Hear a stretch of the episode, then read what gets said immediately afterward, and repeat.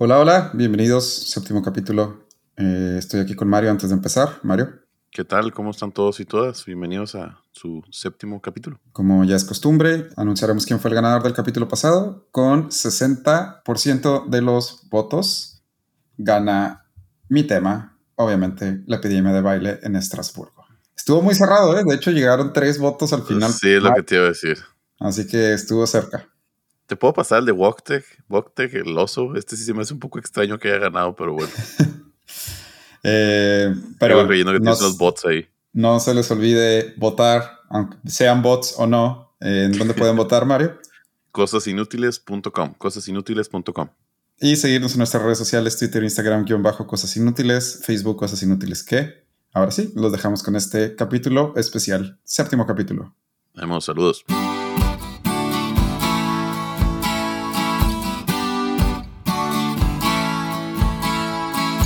Cosas inútiles que tienes que saber. Donde te enseñamos cosas que no te van a servir de nada, pero siempre es bueno saber.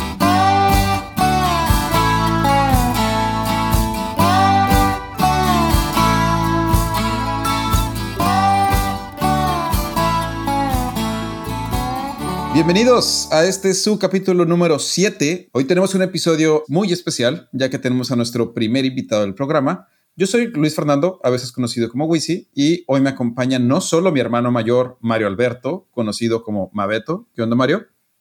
¿Qué tal, Wisi? ¿Qué tal a todo nuestro auditorio? Muchas gracias por acompañarnos el día de hoy y muchas gracias a Mauricio por aceptar la invitación. Así es, también nos acompaña hoy el más pequeño de la familia, Mauricio, también conocido como el Chiqui. Hola, Mauricio. Hola, hola, hola, hola a todos y todas. Qué gusto estar aquí con ustedes. Bueno, la dinámica es muy parecida a las anteriores. Yo presentaré un dato curioso, Mario otro y Mauricio nos acompañará con otro dato curioso. Ninguno de los tres sabe lo que va a presentar el otro y ustedes elegirán su dato favorito. Además tendremos nuestros, nuestras interrupciones, eh, los Quick Random Facts, para que no se aburran tanto con el tema de Mario. Y bueno. Sí, oye. Como ahora no podemos tirar un volado, vamos a buscar un número aleatorio del 1 al 3 y el que salga será quien empiece con el programa de hoy. Obviamente Mario Alberto es el 1, yo soy el 2 y Mauricio es el 3. Así que sin más por el momento, Porque Mauricio nos puedes... Porque eres el más chico. Excelente. Imagino que tú hiciste el número aleatorio. Ah, no, de hecho, Mauricio, puedes googlear algo así como número del 1 al 3 a ver qué te parece. Excelente, con gusto. Salió 2. 2, muy bien, eso significa que yo empiezo. Así que eh, vamos a empezar primero con Quick Random Fact. Uh, vamos a empezar de el mayor al menor. Mario Alberto, empiezas. Ok. Eh, ¿Sabían que es más saludable comerte dos hamburguesas que una hamburguesa y las papas? Wow. Vaya. Sí. Sí, ya me cambiaste la vida. sí, porque de hecho, yo a veces, obviamente, pues como bastante, estoy gordito. Me acabó la hamburguesa y me terminó de llenar con las papas. Ahora que ya sé eso, voy a pedir dos hamburguesas y no me voy a comer las papas. De hecho, yo muchas veces me como las papas primero antes que la hamburguesa. Sí, yo también. No. yo me como la hamburguesa, las papas y el postre, la neta, así que.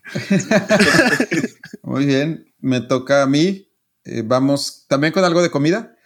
Hay una tradición no escrita judía en Estados Unidos eh, que es la de comer comida china durante Navidad. O sea, la noche de Navidad los judíos suelen comer comida china en Estados Unidos. ¿Saben por qué? A ver, espérate. ¿Porque los judíos no celebran Navidad? Ajá, ni los chinos. Entonces, oh. eh, normalmente los restaurantes chinos son los únicos restaurantes abiertos la noche de Navidad en Estados Unidos.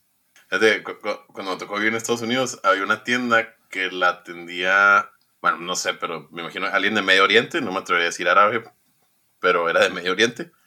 Entonces, era la única tienda que habría en, en Navidad. Mauricio. Bueno, como a mí no me explicaron bien esta dinámica, yo hice los random facts un poco más amplios, así que no van a tener nada de quick, pero ¿saben qué es el Yo la Boca Flor? Perdón por mi islandés, no es el mejor, yo sé, pero pues bueno. No. No, no sé qué es. Los islandeses. Es que también con esa pronunciación de. Sí, de sí, sí, perdón, perdón. Bien. Sí, no, disculpa, no disculpa. Los islandeses celebran cada año en Navidad el Yo la Boca Flor, una fiesta cuyo nombre se podría traducir como Inundación Navideña de Libros. En el mes de noviembre, las casas irlandesas reciben un, en su uso gratuitamente un catálogo de alrededor de 270 publicaciones novedosas que durante el mes de diciembre son compradas en montones para regalo de Navidad junto con tablas para hacer chocolate caliente. La tradición dicta que los irlandeses felices con sus nuevos libros y sus tablillas de chocolate pasan una relajada velada de noche buena leyendo, disfrutando del olor novedoso de sus páginas con su deliciosa taza de chocolate caliente. Igualito nosotros. Sí, igualito. Creo que sí lo he escuchado. Eh, fe de ratas es islandeses, islandeses. En un momento Mauricio dijo irlandeses, pero... Uh, no, sí dijo islandeses. No, sí, irlandeses. Bueno, sí, bueno. ya lo veremos en edición. ahí es donde si tú publicas un libro, el gobierno compra las primeras 100, 200 ejemplares y los reparte. Suena algo que era Islandia. Muy probablemente. Sí, creo que sí. Que, si tú, que, que si un islandés un islandés publica un libro, el gobierno compra así primero mil para repartir en Islandia y obviamente pues promover el libro de un islandés. Obviamente. Está chido. Muy bien. Eh, quick Random Facts, que el de Mauricio no tuvo nada de quick, pero muy bien. Este, pasamos con, pasamos con mi historia. Venus, Venus, el planeta Venus, el segundo planeta más cercano al Sol, el que más se parece a la Tierra en tamaño, pero el más raro de todos. No solo es el único planeta que tiene un periodo de rotación más lento que su periodo de traslación, lo que significa que un día dura más que un año en, Venus, sino que además es el único planeta que gira de oeste a este, a diferencia de todos los demás planetas del sistema solar que giran como el de nosotros de este a oeste, excepto Urano, que gira de sur a norte, pero pues todos sabemos que Urano es raro, entonces pues no, ¿verdad? Pero Sí, eh, Urano gira, su rotación es horizontal en lugar de vertical, entonces gira de sur a norte. Bueno. Como una pelota de americano. Lo que nosotros conocemos de sur a norte, porque pues en realidad no hay forma de definir. Sí, no, no, sur a norte. Sí, ajá. Pero Venus es el único planeta que gira hacia la izquierda en lugar de hacia la derecha. O sea, gira de oeste. El sol sale por el oeste y se pone por el este en lugar de. O sea, si lo ves de arriba, es en contra de las manecillas del reloj. Ajá, al revés que la Tierra. Es el único que gira al revés de la Tierra. Y como si esto no fuera poco, es el planeta más caliente del sistema solar, alcanzando temperaturas de hasta 462 grados centígrados. Eh, tiene un efecto invernadero y además los, los vientos venusianos son los culpables de todo esto. Y para rematar, la presión atmosférica del planeta es 92 veces más fuerte que la de la Tierra. Algo así como tener mil kilómetros de océano arriba de ti, nada más, para que nos demos una idea de... ¿sí? Y hablando de atmósfera, además, la atmósfera de Venus tiene 96.5% de dióxido de carbono, lo que la hace altamente tóxica y venenosa. Entonces ya con todos estos datos, pues es lógico que la raza humana mire a Marte como nuestro próximo hogar, el, siguiente planeta que para nuestra aventura espacial, y no a Venus, eh, que a pesar de todo es el planeta que está más cercano a nosotros, o sea, Venus está más cerca que Marte y la gravedad en Venus es más parecida a la gravedad de la Tierra, pero como que eso de la atmósfera tóxica no es muy, no, es muy amigable. De hecho, hoy en día hay dos rovers activas en Marte y hay otras. Un rover, es un rover? Un rover son los, eh, como que los robotcitos que andan tomando fotos de Marte y recolectando rocas para investigación. Y además hay otros cuatro que ya están fuera de servicio, tres de ellas son estadounidenses y una rusa. Y mientras Marte está llena de pequeños artefactos terrestres, nadie mira a Venus, pero no siempre fue así. Durante la carrera espacial fueron varias las misiones soviéticas al segundo planeta de nuestro sistema y la NASA no se quedó atrás. Pero después de un rato la NASA desistió porque no había mucho que ver en Venus y fue la Unión Soviética quien se quedó con el planeta. Durante la década de los 70 los rusos no solo llegaron a Venus, fueron los primeros en avenizar, bueno, en aterrizar en un planeta que no fuera la Tierra, fueron los primeros en transmitir imágenes de otro planeta del sistema solar y además fueron los primeros en transmitir sonidos de otro planeta. Todo esto en Venus. La misión Sí, la misión que más nos llama la atención es la Venera 9, donde los soviéticos, en este momento los soviéticos ya habían perdido la carrera a la Luna, entonces ahora estaban enfocados en Venus. Venera Nueva dejó el planeta Tierra en junio de 1975. Cuatro meses después, el 20 de octubre, llegó a la órbita venusiana. Dos días después, el 22 de octubre, entró a Venus y alcanzó a tomar una foto, la cual sería la primera foto de otro planeta y una de las únicas que tenemos de Venus, de hecho.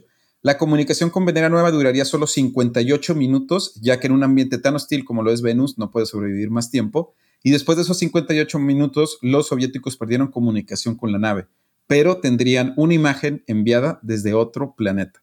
Que de hecho está muy interesante, es verde, obviamente, y solo se ven rocas porque la, atmósfera es tan, tan densa que no se puede ver más allá de, unos cuantos metros. Oye, por lo que comentas, era bastante intenso el robotcito para aguantar la, la, presión. Sí, la presión. Sí, de hecho, después de Venera 9, lanzan Venera 10, 11 y 12 y todas fallaron. Casi todo por las condiciones inhóspitas del planeta. Y no fue sino hasta Venera 13 que recibiríamos una vez más imágenes de Venus. Y no solo eso. Venera 13 fue la primera que grabó los vientos venusianos. Es decir, los primeros sonidos enviados desde otro planeta. Venera 13 además sobrepasó la expectativa de vida de los soviéticos, ya que se esperaba que solo iba a vivir 32 minutos y no, el lander sobrevivió 127 minutos antes de sucumbir. ¿Sí? Estos vatos, si de por sí ya debían decidido el complicado que era llegar a otro planeta con un robotcito y dijeron, ¿cuál es el planeta más complicado que podemos llegar definitivamente? Mira, ahí está el Venus. Excelente. Así es. Así que este último Venera 13 eh, sobrevivió ellos pensaban que iba a vivir solo 32 minutos, pero no, rompió las expectativas 127 minutos antes de sucumbir a la toxicidad y presión del planeta. Otras Ellos estaban de acuerdo que no iban a llegar ellos sabían a las dos horas. claro, ellos sabían que no podían hacer nada. Nomás lo estaban haciendo para poder, porque para este momento la NASA ya había dejado de intentar llegar a Marte o a otro planeta y se estaba centrando en la Luna. Entonces lo que dijeron los soviéticos es, bueno, si ya nos ganaron la Luna, pues vamos a intentar otro planeta. Otro planeta. Claro que nunca tuvieron la idea de enviar humanos a Venus. Eh, era lógico que no se iba a poder enviar. Y de hecho, después de Venera 13, enviaron todavía Venera 14 y 15 y Venera 16. Todas serían lanzadas a Venus y ahora sí, las tres serían exitosas, todas con un periodo de vida obviamente contado en minutos por las condiciones de Venus. Y después de esto ya vendría la caída de la Unión Soviética y por lo tanto el fin de la carrera espacial y hasta ahí se quedó la investigación del segundo planeta de nuestro sistema solar. Ahora es Marte el planeta que parece más factible como nuestro segundo hogar, lo cual suena lógico aunque existe. Si algún ruso está escuchando esto, por favor, no es reto. No queremos que intenten mandar un humano a Venus en buen plan. Tranquilo, no pasa nada, ¿eh? O sea, les creemos, ya, ya lo lograron, ¿eh? Verás. Hold my beer. Pero de. Hold my vodka.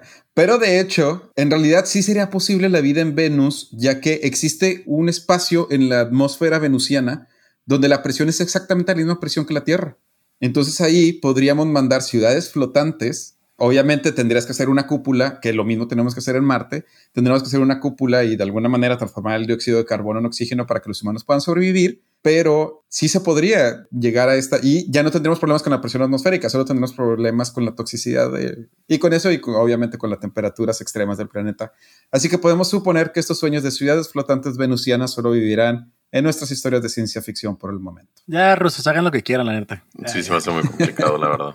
Creo, que es más fácil ah, encontrar otro. Sí, probablemente sería más fácil encontrar otro. Pero bueno, así termina mi dato curioso, bueno, mi historia del día de hoy. Vamos primero con Quick Random Facts. Sí.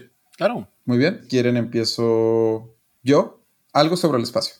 ¿Sabían que los astronautas no pueden caminar después de aterrizar? El pasar tanto tiempo en el espacio atrofia los músculos y los huesos de los astronautas, además que se desacostumbran a la gravedad y cuando regresan pueden durar semanas, meses y hasta años en poder volver a caminar como un humano normal. De hecho, Scott Kelly, un astronauta estadounidense que estuvo en el espacio seis meses, pasó tres años en entrenamientos especiales de la NASA para poder volver a caminar. O sea, sí podía caminar, pero él mismo sentía que no estaba caminando como lo hacía normalmente. Qué flojera. Ok. Sí. No sabía. Mauricio. ¿Saben cuál fue el primer cuerpo de bomberos? Los incendios, ¿no? Los incendios eran muy frecuentes en Roma en el siglo I. Ah, Tenía 500 mil habitantes, mucho material inflamable, paja, madera, telas, iluminación con teas, lámparas de aceite, calles estrechas llenas de tenderetes. Situados en puestos estratégicos, tenían unos cuantos esclavos armados con cubos de agua para sofocar los fuegos. Tras el incendio del 6 después de Cristo, el emperador Augusto decidió sustituir este sistema totalmente ineficaz, creando un grupo de valientes que hoy podríamos llamar el primer cuerpo de bomberos profesionales de la historia. De hecho, hay uno muy famoso en Madrid, ¿no? Que una estación de bomberos que se quemó. Sí, sí, creo que sí. Creo que sí. En una plaza que está así como que dentro de edificios. Ya es que es muy común allá. Sí. sí. Ahí estaba la, una estación de bomberos que se quemó. Bueno, pero va el mío. Sí. En cuatro de las cinco ciudades más grandes de Estados Unidos es más barato andar todo el día en Uber que tener tu propio carro. Ah, sí lo he escuchado. Creo que sí lo he escuchado. O sea, entre el mantenimiento, la gasolina, la licencia y todo eso, es más barato andar en Uber. De hecho, aquí hay, aquí hay gente para la que es más barata. O sea, tener su carro, estacionarlo en el estadio de los Yankees, pagarle a alguien para que lo maneje desde el estadio de los Yankees a su casa para manejarlo donde lo quieren manejar, que pagar estacionamiento en la ciudad. Bueno, es cierto. Sí, aquí en Nueva York. Wow. Qué flojera. Así es. Bueno, pues aquí no tenemos ese problema en Denise. Siete minutos es lo más que he hecho en llegar a la escuela. Yo doce al trabajo. Vamos a una pausa y regresamos.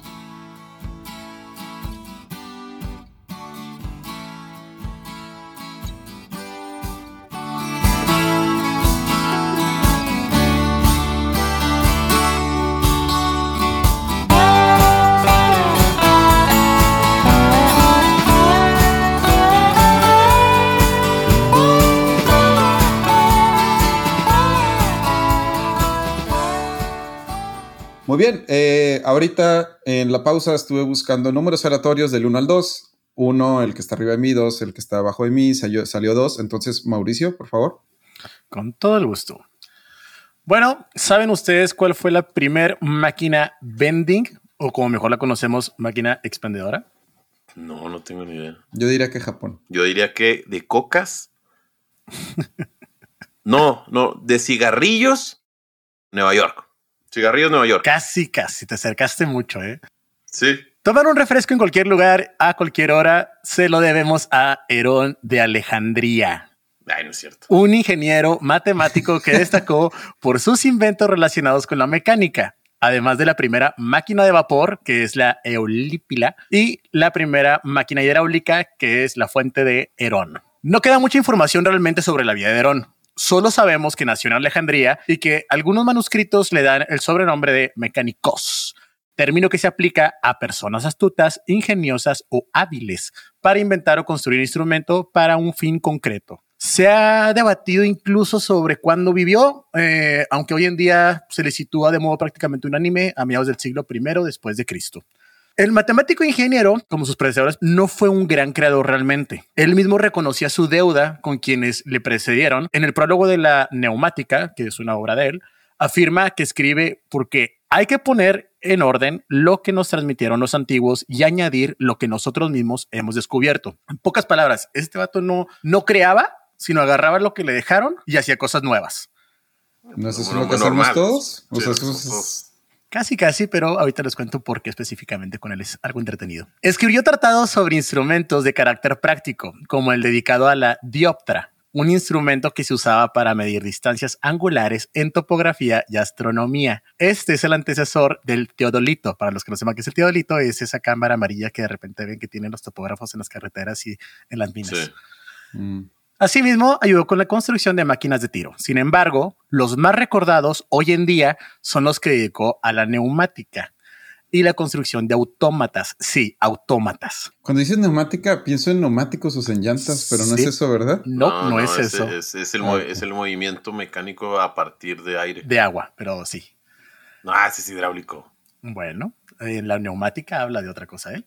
Ah, O en sea, le estos- estamos creyendo al licenciado en Derecho y no al ingeniero industrial. Bueno, Digo, yo solo- yo solo compuse, yo no sé. De ahí salió la bien, muy fuente.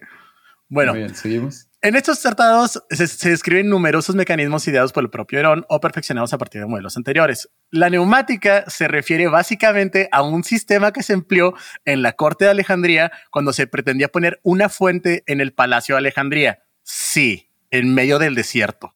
¿Por qué? Porque queremos una fuente en medio del desierto. Bueno, Oye, ten- tenemos palmeras en Delicias. Digo, ¿por qué no? Bueno, sí, eso fue lo que le dijeron a Herón. Y Herón, su respuesta fue crear la fuente de Herón.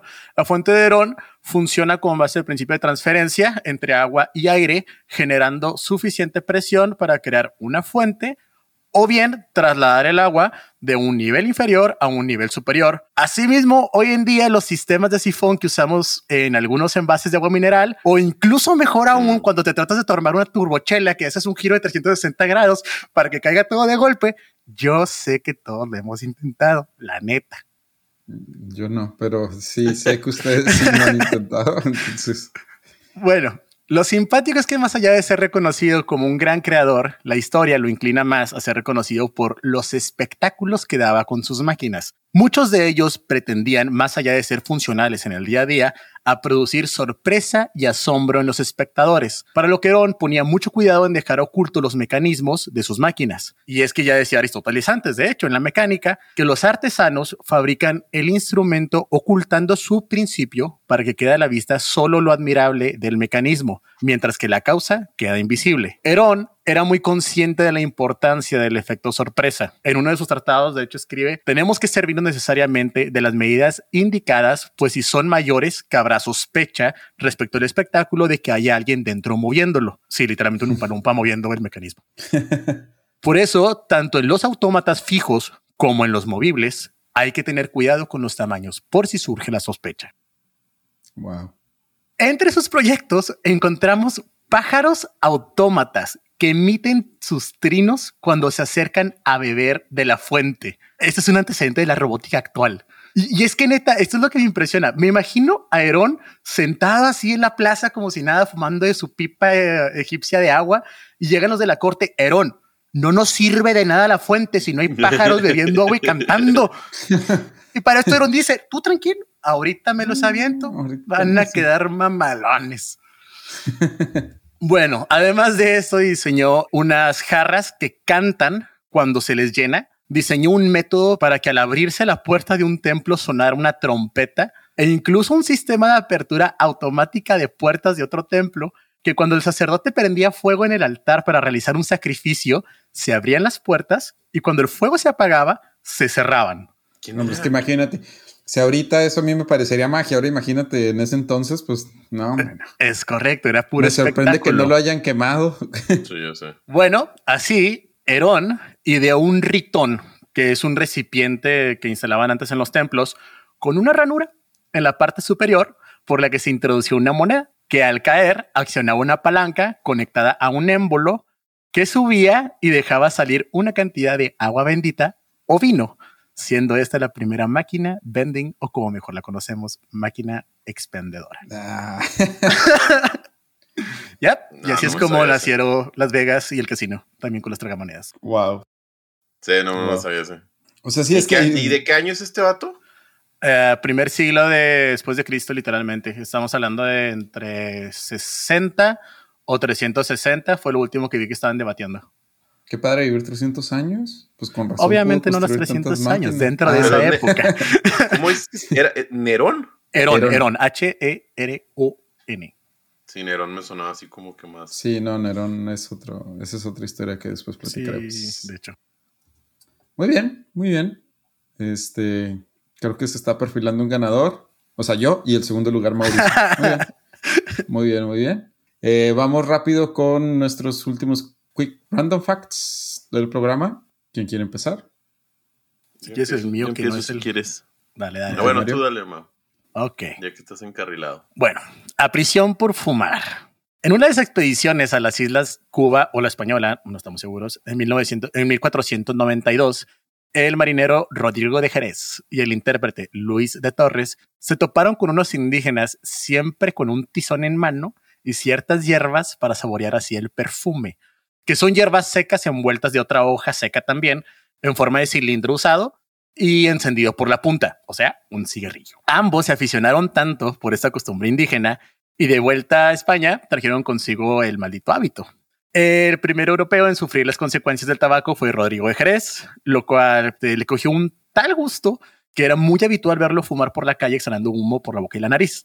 La gente murmuraba que había vuelto poseído por un demonio y sí, si la Inquisición oye la palabra demonio, ahí se presenta. Así que fue condenado por brujería y Rodrigo pasó varios años en la cárcel por fumar tabaco. Nobody expects the Spanish Inquisition. Así que sí, exactamente. Muy bien. Suena. Sí, te creo. Es algo que le hubiera pasado a Iron también, yo creo. Oye, y la verdad sí tiene razón, ¿eh? No tiene nada de quick. sí, nada. Lo sé. ¿Mario? ¿Saben cómo se le dice a la pluma en el Ecuador? Digo, en el Ecuador, en el país Ecuador. Bolígrafo media. No. Esferográfica. Ah, sí, en esfero le dicen, ¿no? Es como Esfero o esferográfica. Y en unas pues, partes de Colombia se le dice virome. Virome. Sí, es que decirle pluma o bolígrafo, pues está muy aburrido, ¿no? Pues, Anticuado. Bueno, el mío también tiene que ver con palabras. Eh, ¿Saben por qué? ¿Saben cómo se le llama en programación cuando algo no funciona, cuando hay un problema con el código o con el programa? Apágale, préndelo. no. no. Se, se, le conoce como bug, ¿sí? Ah, eh, sí, sí, sí, sí. sí o sea, hay un bug que Sí, hay un bug. eh, eh, traducido al español significa insecto. ¿Saben cuál es el origen de, este, de esta palabra? Not really. Eh, desde tiempos remotos en la ingeniería, no solo desde antes incluso de la programación, cuando empezaron a desarrollar estos aparatos ele no electrónicos, sino mecánicos que se movían, los insectos muertos dentro del aparato eran un problema muy grande que hacía que los eh, aparatos dejaran de funcionar. Entonces muchas veces tenían que limpiar estos aparatos y remover todos los cuerpos de insectos muertos. De hecho, Tomás Alba Edison ya usaba el término cuando trabajaba con un fonógrafo. Y había algunas máquinas de pinball al finales de los, del siglo XIX que se promocionaban a sí mismas como libres de insectos, o sea, bug free. Pero en computación, eh, quien lo hizo famoso, una de las historias y leyendas más famosas es eh, de una computóloga conocida como Grace Hopper, quien trabajaba en Harvard y reportó que su equipo había encontrado el motivo por lo que una de las computadoras más grandes de la universidad no funcionaba y era porque había una polilla muerta dentro de la computadora y no permitía que, los transistores funcionaran. Y de hecho, en el mismo cuaderno pegó con cinta tape eh, la polilla muerta y puso que we found the bug. Y aunque en realidad no se le atribuye a ella el uso de la palabra bug, es una de las historias más famosas de por qué se les conocen como bugs a los problemas de programación. Wow, ahora imagina la corte reclamándole a Aarón, oye, no sirven los pajaritos, perdón, quítale saltamontes, quítale saltamontes. Sí, sí, sí, sí. Sí, han sido un problema muy grande desde que se, desarrollaron las, las máquinas que funcionan de forma mecánica. Vaya, Así que bug, de buguear y todo eso viene literalmente de los insectos. excelente. Vamos Pues a chido. un corte y regresamos con Mario.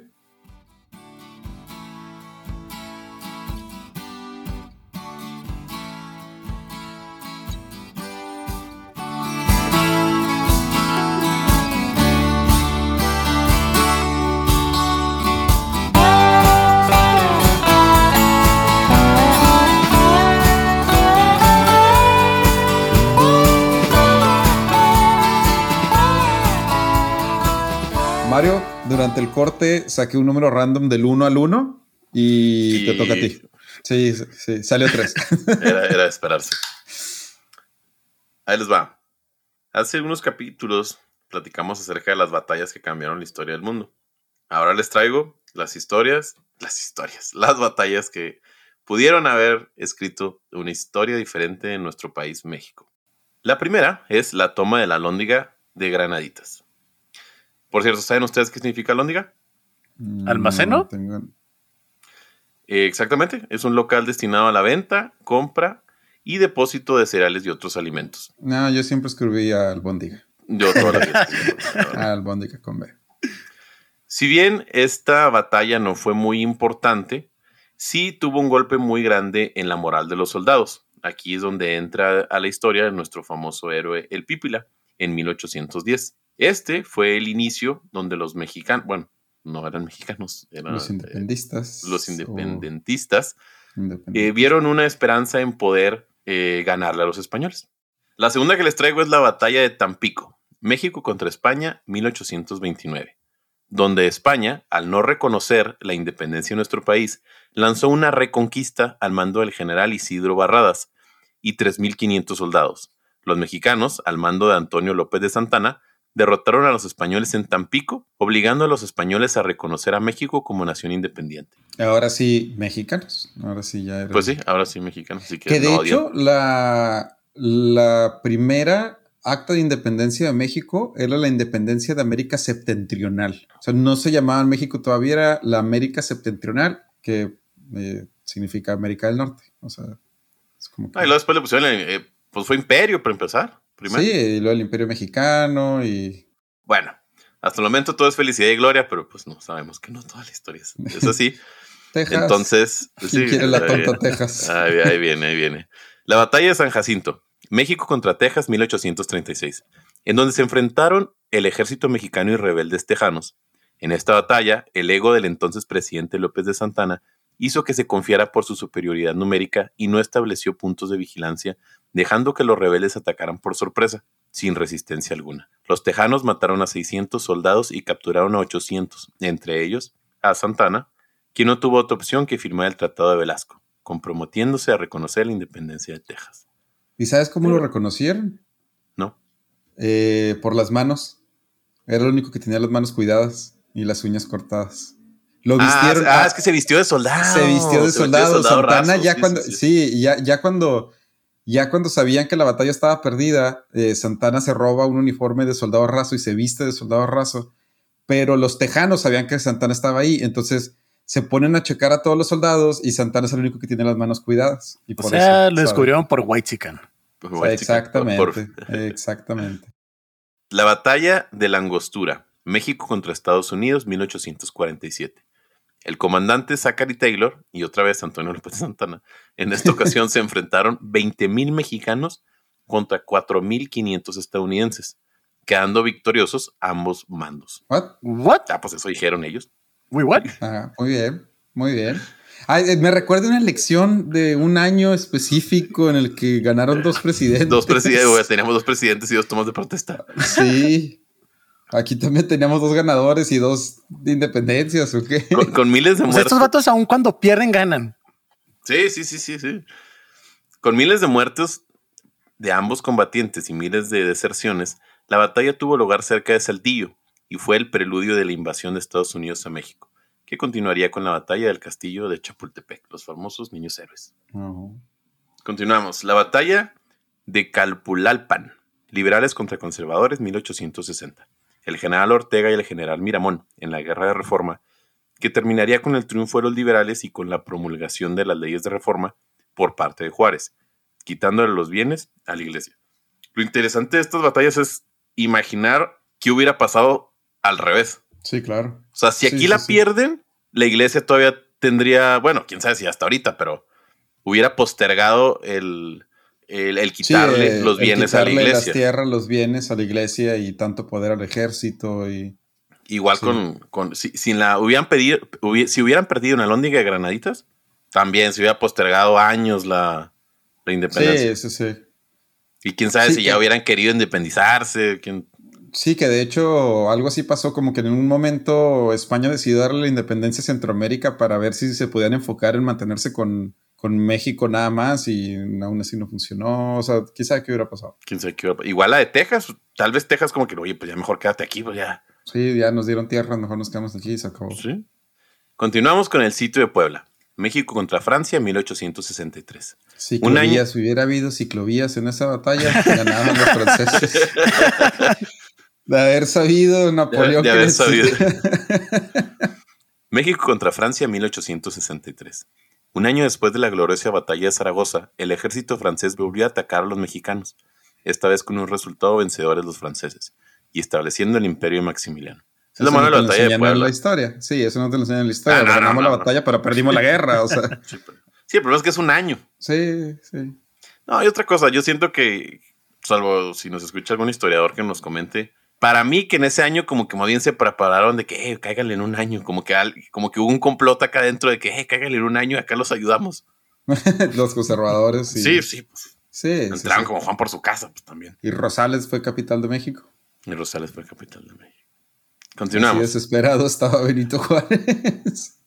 Perdón, los amamos Rosales. La persona que nos está escuchando, que es mi tío Osvaldo de seguro.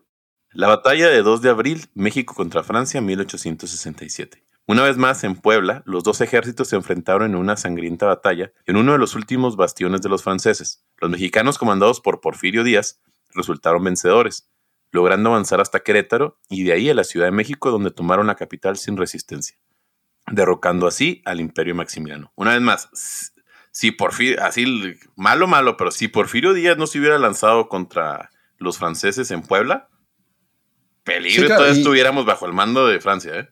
Sí, porque además esto coincide con la caída del imperio de Napoleón, cuando ya Napoleón le estaban, le estaban quitando España y empieza a tener problemas ya Napoleón en Europa. eh, y por eso tiene que retirar muchas de las fuerzas que tiene en México y por eso tiene que dejar a Maximiliano solo.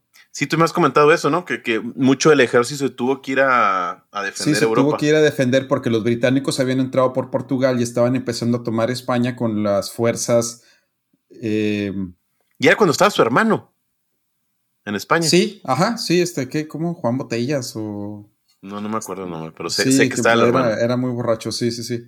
Este, sí, era cuando estaba el hermano y eh, no, bueno, no me acuerdo. Ahí los historiadores nos van a decir que son puras mentiras, pero sí, sí me acuerdo que fue cuando los británicos estaban empezando a, a, tomar terreno y los franceses tuvieron que retirar muchas de sus tropas en México y abandonar a Maximiliano.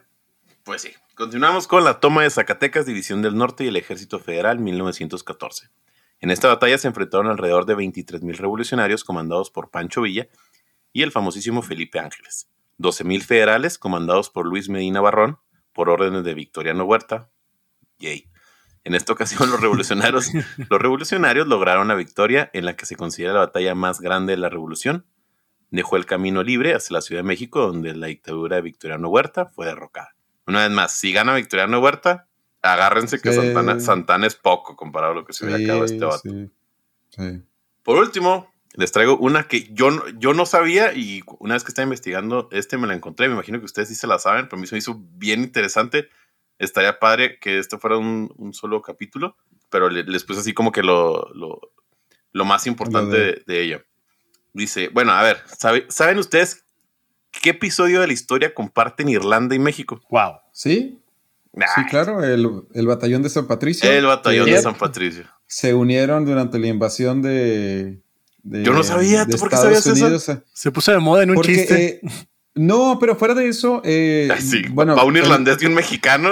no, no es broma. No, ajá, o sea, fu- fuera de eso, en, la, en comunidades online es muy común que, que hablen de este día. Los irlandeses, algunos irlandeses fanáticos de la historia saben de esta, de esta versión, o sea, de- del batallón de San Patricio, y el día que se conmemora la batalla sí, sí, sí, donde participaron ellos, la Embajada de México en Irlanda le, le da como que una ofrenda a los irlandeses por su ayuda durante No, la y- batalla. Y, y el pueblo de donde es el, el- el comandante del batallón de San Patricio eh, la bandera de, de México. Bueno, pero platica que es para los que no saben. Ah, un saludo, a- sabemos, un, pero- un saludo al Barry, que es el único que conozco que, que celebra el día de San Patricio. Pero bueno, platícale a la gente que, que es el Ok, batallón de va, San va, va. Patricio. Si bien los países están en continentes distintos, tienen una peculiar cruce en la historia. En la batalla contra Estados Unidos en 1846, con el heroico Batallón de San Patricio. Esto pasó gracias a que en 1845 Irlanda pasaba por una gran hambruna, y para las familias no hubo más opción que mudarse hacia Estados Unidos. Al llegar al nuevo continente, las opciones tampoco se multiplicaron, que digamos. Muchos de los hombres tuvieron que enlistarse en el ejército, donde tampoco fue muy agradable. Regularmente eran acosados por los oficiales estadounidenses, difícilmente subían de rango, y el mayor acoso era ya que ellos eran católicos y la mayoría de los oficiales protestantes. Bajo las órdenes del general John Riley, decidieron escapar del ejército estadounidense. Menciono escapar ya que liberaron algunos presos irlandeses y huyeron hacia México, es decir, al sur, no tenían otra opción, donde esperaban poder tomar un barco hacia Irlanda.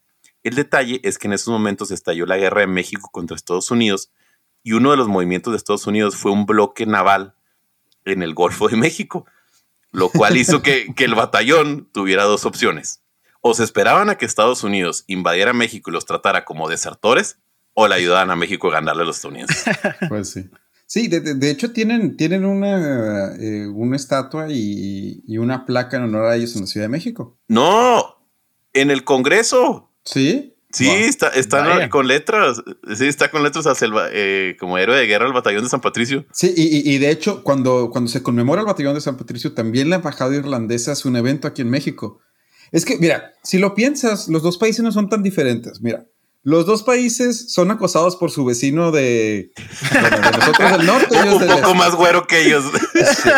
Este, los dos países son católicos. A los dos países les gusta mucho tomar la cerveza. Los O dos países siempre, sí. Los dos países tienen muchos inmigrantes de su país en el país de su vecino que los discrimina. Ah, sí, es cierto. Entonces, sí, sí, es cierto. de hecho, dice uno de los dicen que uno de los motivos de los cuales hicieron que el batallón de San Patricio se decidiera pelear del lado de México fue eso mismo. O sea, el- nosotros nos venimos aquí a buscar la independencia y dejar de, de, tener que depender de los británicos y ahora los estadounidenses quieren hacer lo mismo con los mexicanos, pues vamos a ayudarles. Y los, y los dos países tienen bandera tricolor. Listos acá. Sí, sí, yo creo que eso es lo más importante. No voy a contar más del batallón de San Patricio porque sinceramente creo que sí da para un, un capítulo completo. Hay cosas bien chidas y cosas bien tristes. Hay hasta una película acerca del batallón de San Patricio. Me, me, gustó mucho la historia, se las voy a investigar y con muchísimo gusto se las cuento. Muy bien. Perfecto. Y ahí termina mi, mi capítulo. Espero les haya gustado. Obviamente voten por mí. Eh, pues sí, con esto damos ya por terminado nuestro episodio número 7. Gracias Mauricio por acompañarnos, nuestro primer invitado. No, muchas gracias, por, gracias, por, la, muy amable. la invitación. Muchas gracias. Ojalá que la próxima vez que te invitemos los Quick Random Facts sean quick. Sí, lo voy a no, pensar, ¿eh? No, no, prometo no mucho, ¿eh? eh, ¿Algo que quieran decir antes de despedirnos de nuestro público? No, nada más cuídense mucho. Muchas gracias por escucharnos. Pórtense bien. Muchas gracias. Saludos, señores. Eh, bueno, el próximo capítulo lo vamos a tener preparado eh, nuestro primer tema en conjunto. Ya después los platicaremos más, pero la idea es que no va a haber competencia de facts entre Mario y yo, sino vamos a platicar de un tema en específico los dos, nomás para cambiar de vez en cuando el formato. Muchas gracias por acompañarnos, gracias por escucharnos y los vemos aquí en el próximo episodio. Nos vemos en Spotify, Apple Podcasts, iHeartRadio.